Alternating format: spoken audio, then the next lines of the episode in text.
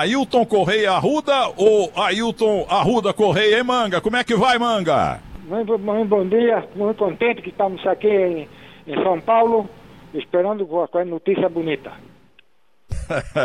Ô, Manga, outro dia o Emerson Leão que chegou a jogar um pouquinho lá no Grêmio quando você estava saindo e tal, foi para Campo Grande e ele era goleiro, entrou no teu lugar no time do Grêmio. Ele falou que você é o maior goleiro que ele viu na vida. Rodolfo Rodrigues fala a mesma coisa, viu, Manga? Eu agradeço porque eu tive no Grêmio em 79, fui campeão e estava nesse momento contratando o Leão da seleção brasileira. De qualquer maneira, eu era dois grandes zagueiros, Manga e Leão. Mas graças a Deus me saí bem do Grêmio, fui campeão em 79 e essa alegria também para Leão, todo o respeito. Ô, ô Manga, deixa eu dar uma informação. Outro dia entrevistei o Luiz Henrique Mandetta, que está na crista da onda, excelente ministro da, da Saúde do Brasil, e ele é de Campo Grande, a terra do operário, onde você jogou em 78, e tivemos um operário São Paulo no Morumbi, em que você fez 500 mil milagres, mas o apito prejudicou o time do Operário. O ministro mandou um abraço para você, dizendo que o Operário foi operado naquele dia. Vocês foram roubados no Morumbi. Você lembra desse jogo, Manga? Sim, me lembro bastante. Eu acho que o Operário teve todo o respeito quando contratou Manga e um goleiro da seleção brasileira, uma figura muito importante, e essa alegria tanto para a torcida de, de, Operário, que na contação de manga jogamos em Maringá, em, em Esmeralda, todo, todo lugar que jogamos e fizemos um bom papel. E a contratação de manga foi muito importante. Eu agradeço essa palavra do, do muchacho e esperamos novamente. Agora, Manga, como é que você vê a declaração de Dom Rodolfo Sérgio Rodrigues e Rodrigues como você, célebre goleiro do Nacional de Montevidéu? Para ele, Rodolfo Rodrigues, o goleiro maior, você foi o maior goleiro que ele viu na vida.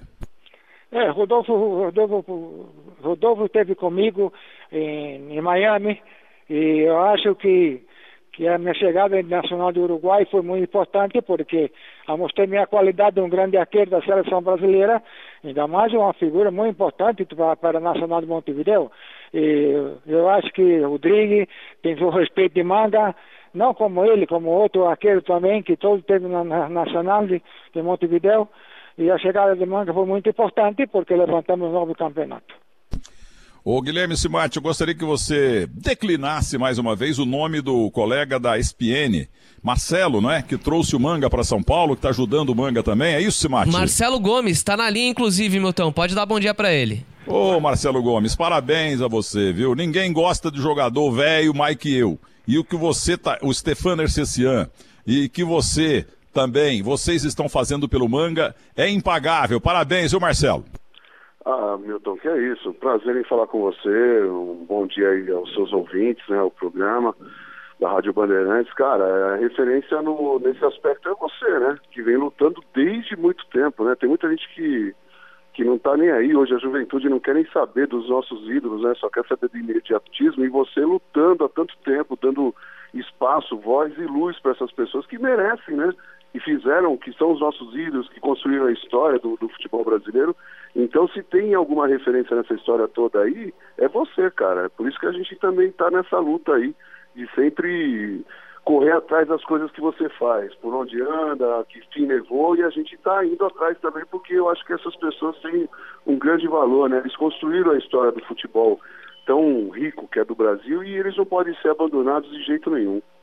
Pô, Marcelo, muito obrigado, viu? Fico muito emocionado ouvindo o manga.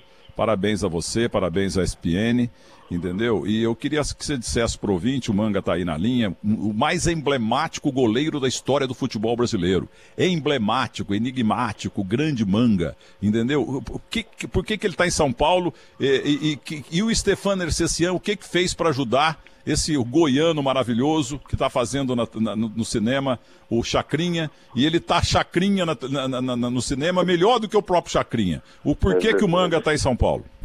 Então, Milton, vou tentar dar uma resumida. A, a, a, história começou com um pessoal que também faz um trabalho maravilhoso no Rio de Janeiro, aqui em São Paulo, se chama Museu da Bola.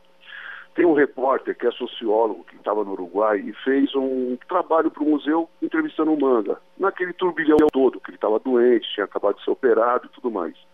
E ele mandou um vídeo para mim falando de um sonho do Manga. Falou: oh, o sonho do Manga é vir para o Brasil né, antes de partir, né, antes de ir embora, antes de morrer, ele quer assistir um jogo do Botafogo, no Rio de Janeiro. E aquilo ficou na minha cabeça. Entrei em contato com o pessoal do, do, do Botafogo e eles disseram que não daria para ajudar em nada, porque o Botafogo está numa pindaíba danada, está devendo dois, três meses de salário, e que não tinha como fazer essa parceria com a gente de buscá-lo lá no Equador. E aí comecei a encher os picuá da, da, da, direção da TV, dos chefes, né? Falei, pô, vamos fazer, vamos fazer uma vaquinha. Os caras, não, não tem vaquinha, vamos. E aí a ESPN bancou essa viagem minha e do Fábio Lunardi até Quito, no Equador.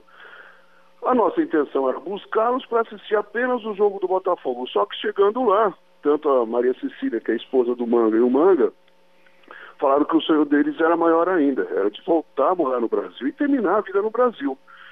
E aí a gente, pô, você é, foi repórter, é um comunicador extraordinário, você sabe que a gente acaba se envolvendo diretamente na, na, na vida das pessoas quando a gente está é, participando, fazendo uma reportagem, né? E aí eu fiquei inquieto com aquilo, falei, pô, como que a gente pode ajudar? Como que a gente pode ajudar, né? E aí liguei para o Retiro dos Artistas, falei com a Cida Cabral, que é o braço direito do Stefano Ercecian, e falei, olha, poxa, será que dá para pensar, o não a gente já tem, será que dá para pensar numa situação de, pô, vocês é, darem um espaço aí na casa, são 52 casas, 60 casas e moram 52 artistas, né? E como ano passado tinha feito uma matéria com o Sérgio Noronha lá, é só indo lá para conhecer o que é o Retiro, sabe, Milton? Porque a gente fala, imagina que é um asilo, não é, cara? Aquilo lá é uma cidade linda, com uma vida linda, com, sabe, não, não tem depressão ali, ele tem um movimento para fazer com que os velhos tenham a dignidade, né? Até o Stefano diz que é da dignidade à morte das pessoas, né? Enfim, e aí falei com a Cida e a Cida entrou em contato com o Stefano. No dia que a gente estava voltando para o Brasil, o Stefano mandou uma mensagem, falou, olha, as portas são abertas, a gente vai receber o manga sim, que está vivendo um período financeiro muito difícil, né? E o único filho da Maria Cecília que mora em Quito vai embora para Miami, eles iam ficar sozinhos em Quito. E aí pra gente foi um golaço, cara, porque assim, é, não é a reportagem, a gente sempre está atrás daquela coisa do drama, do inusitado, né? de contar uma história, mas é, acho que foi além disso, porque a gente conseguiu fazer uma ponte com a ferramenta que a gente tem da, do veículo de comunicação no qual a gente trabalha, para ajudar as pessoas. E isso foi além, é, Milton, porque quando a gente chegou no Brasil, e, e eles não sabiam, nem a Cecília nem o Manga, que eles iam ser convidados pelo Stefan, né? E depois do convite começou uma outra etapa, que seria o quê? Reformar a casa no retiro, né? dar uma reforminha na casinha deles, e mobiliar essa casa. E aí entrou muita gente da imprensa, que eu acho muito legal esse tipo de coisa, que eu sempre sonhei, foi, pô, a imprensa tem que se unir, né? O jornalista, na época, pô, trabalhei na TV Bandeirantes cinco anos, isso é minha carreira, tenho maior respeito, pô, trabalhei na Globo, trabalhei na SBT, quer dizer, pô, o jornalista é do jornalismo, não é apenas só da empresa, né? E a gente conseguiu reunir o PVC, é, o Vanderlei Lima do UOL, enfim, um monte de gente para é, realizar um monte de matéria pedindo para que a torcida, não só do Botafogo, como a do Esporte de Recife, do Operário, que você acabou de citar, né, é, do Grêmio, do Inter, enfim, para que a gente se mobilizasse, a gente conseguiu realmente fazer essa. arrecadar um fundo para poder colocá-los lá no retiro do artista. Acontece que o quê? Quando eles iam voltar no dia 17 para Quito, para pegar as coisinhas e se despedir do, do, filho da Maria Cecília, o aeroporto de lá fechou. E aí eles ficaram sob a tutela dos canais de ESPN, que estão bancando hotel, alimentação e tudo mais, com a gente aqui em São Paulo. Até que o retiro possa. O retiro está fechado também, né? Porque lá, mais do que qualquer lugar, é um grupo de risco total, que são 52 idosos. Então essa casa não conseguiu ainda, eles não conseguiram colocar pessoas lá para é, reformar. O Ministério Público não deixa ninguém entrar nem sair de lá. Com razão, inclusive, né? Mas logo que a casa for reformada, aí eles vão para a casinha deles e aí, poxa, aí é, é, é, eu acho que é parte dessa história que a gente conseguiu fazer, unindo é, o Stefan, que foi um querido, assim, sabe? Não só o botafoguense, mas também ele, ele fala que o, o, o Manga não é o ídolo do Botafogo, é o ídolo do Brasil, como você mesmo diz, né? Um dos maiores goleiros, se não foi o maior goleiro da história do Brasil. Então a gente está muito feliz com essa coisa da união, de unir os repórteres, os jornalistas, em benefício de uma, uma, uma causa, né? E deu muito certo, cara. Estou muito feliz com isso daí. Parabéns a você. Aliás, você falou do Vanderlei Lima do UOL, o líder UOL, pertenço honrosamente, orgulhosamente ao UOL. Ele, o pessoal brinca muito com ele. Vanderlei Lima, você é o sucessor do Milton Neves. Você já é um Miltinho na proteção do jogador antigo e, e para reviver causos verdadeiros do futebol. Tá vendo, Manga? Maravilhoso, Manga. Você é amado no Brasil inteiro. Todo mundo gosta de você, Manga. Graças, graças por essas palavras, muito contente. Muito contente porque Marcelo Gomes me trouxe para cá. Eu acho que eu fiz uma reportagem em Quito com ele, mais ou menos com quatro, cinco horas de, de, em três dias de trabalho. Depois me fui a Rio de Janeiro, fiz uma reportagem também no, treinamento de Botafogo. Me fui também no domingo, fiz também a reportagem também com o presidente de Botafogo. E estou muito contente porque sempre é uma figura manga, muito conhecimento aqui no Botafogo, um trabalho de 10 anos que levantou 20 campeonatos. Estou muito contente, ainda mais tratando com minha esposa Cecília, que acompanha todo todo, todo o trabalho de manga e o respeito que tem também do Marcelo, Marcelo Gomes, que um homem que tem sua família, se preocupa muito, muito de manga, de qualquer maneira estou muito contente. Ô Manga, você jogou lá em Campo Grande, jogou em Curitiba é, e jogou em Porto Alegre em dois times, mas na verdade tem uma briga nacional. Onde é que o Manga, onde que o Manga jogou mais bola?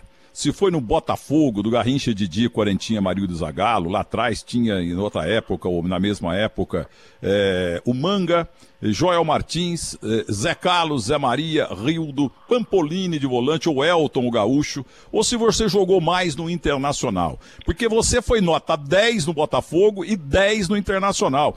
Enfim, você jogou mais onde, hein? Foi em Porto Alegre, no Inter, ou foi pelo Botafogo, hein, Manga? Primeira coisa, eu estou muito contente porque eu, depois que joguei 10 anos no Botafogo, acho que joguei mais no Botafogo, um período de 10 anos, e que dei tanta alegria essa torcida de Botafogo, tanto merece, que muito campeonato, muito torneio, campeonato paulista, campeonato nacional, bicampeão uh, carioca duas vezes, e estamos muito contentes porque sabendo que, que Manga também trabalhou bastante duro nacional no Uruguai, que tem todo respeito também, que graças a essa, essa notícia, e sempre estamos à frente para responder. Ô Manga, as suas mãos, seus dez dedos, são expostos aí na internet para todo lado, na seção que me levou do meu portal terceirotempo.com.br, temos várias fotos, entendeu? As suas mãos, que você não usava luva, naquele tempo o goleiro não usava luva. Você tá com os dedos tortos e tal, porque foi muita bolada que você recebeu ao longo da tua brilhante, incrível carreira, né, Manga? Sim, você sabe que faz muitos anos que eu não joguei com guante, e o time que me contratava sabia que eu não jogo com luva. E a luva sempre botava no, no, na, na, trave, na cancha, porque você sabe que, que era muito difícil, não tinha confiança da, da, da luva, de qualquer maneira. Eu me saí bem, porque eu também trabalhei na seleção brasileira, jogando, joguei com a Alemanha, joguei com a Rússia, joguei com Portugal, sem guante. De qualquer maneira, estou muito feliz, porque contente e tinha confiança e sempre era campeão todo ano. E emocionou a todos nós do Brasil quando você disse na matéria do Marcelo que você queria uma casita.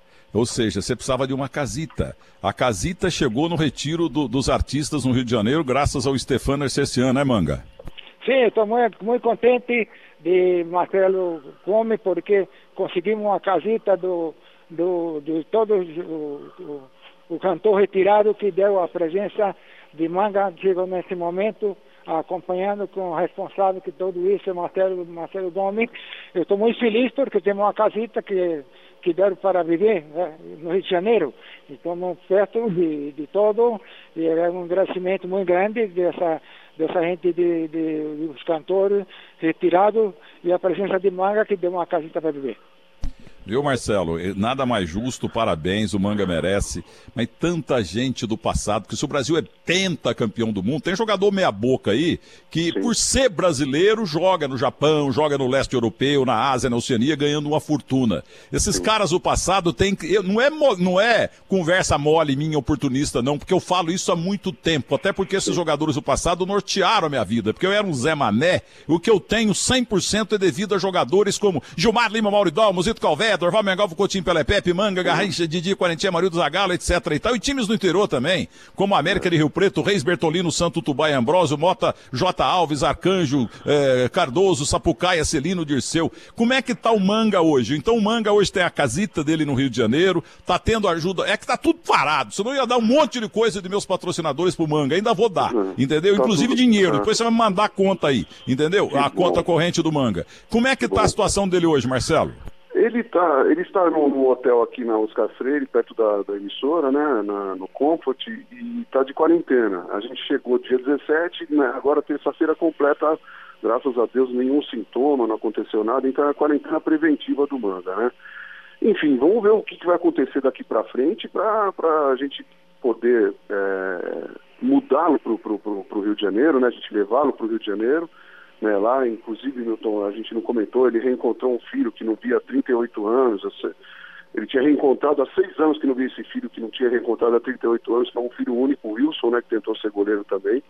É, enfim, a gente está esperando agora para ver o que, que, vai acontecer nesse turbilhão aí, que a gente está tentando se acostumar também com essa pandemia, né, com essa coisa horrorosa que está acontecendo. E a Cecília, ontem até houve a possibilidade do ministro Sérgio Moro conseguiu colocá-los num voo para Quito, no Equador, mas a Maria Cecília não quis ir porque, segundo ela, lá no Equador a coisa está pior ainda, né, que tem gente morrendo dentro de casa e os corpos estão sendo jogados na calçada, né?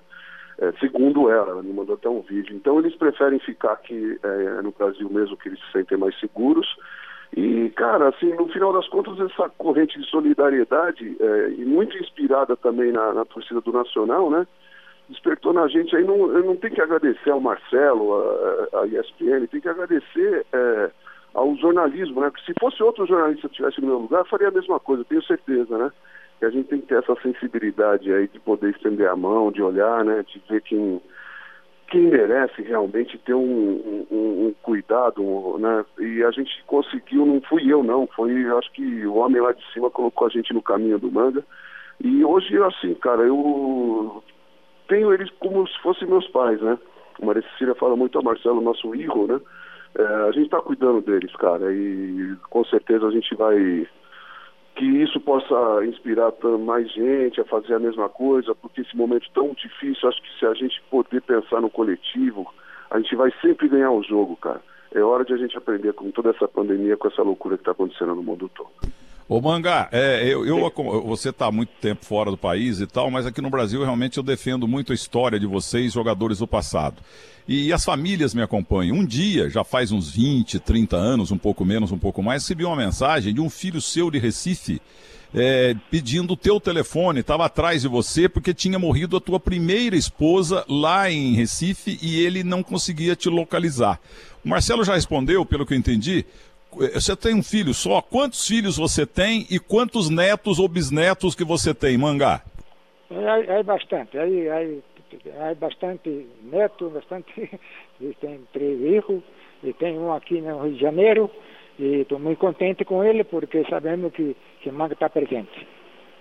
E eu lembro de um back central que jogou no América, o time do Zé Trajano, lá no Rio de Janeiro, se não me engano era alemão o nome dele, o teu irmão, alemão. né? Alemão. Sim, alemão era meu irmão.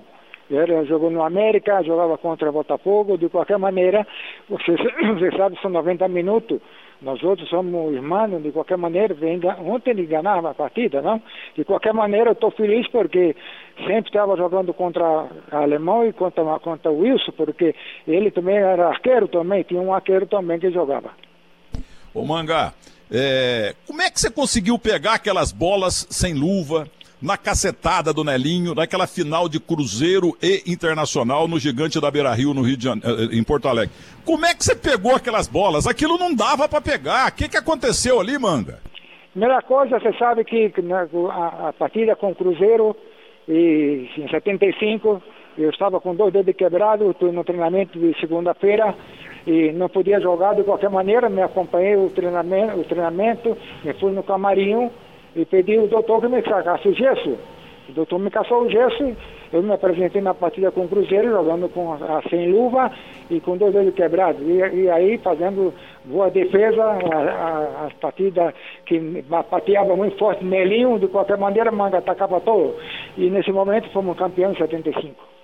Milton. Não, você, pegou 500 bolas naquele dia, tudo bola impegável, grande manga. Pode, pode falar, Semate. Temos uma defesa do Manga aqui, inclusive num chute do Nelinho. Então vamos ouvir. O gigante da Beira Rio, Manga, o Ailton. Vamos ouvir. Deve, deve chutar direto na linha. Lá foi ele. Manga!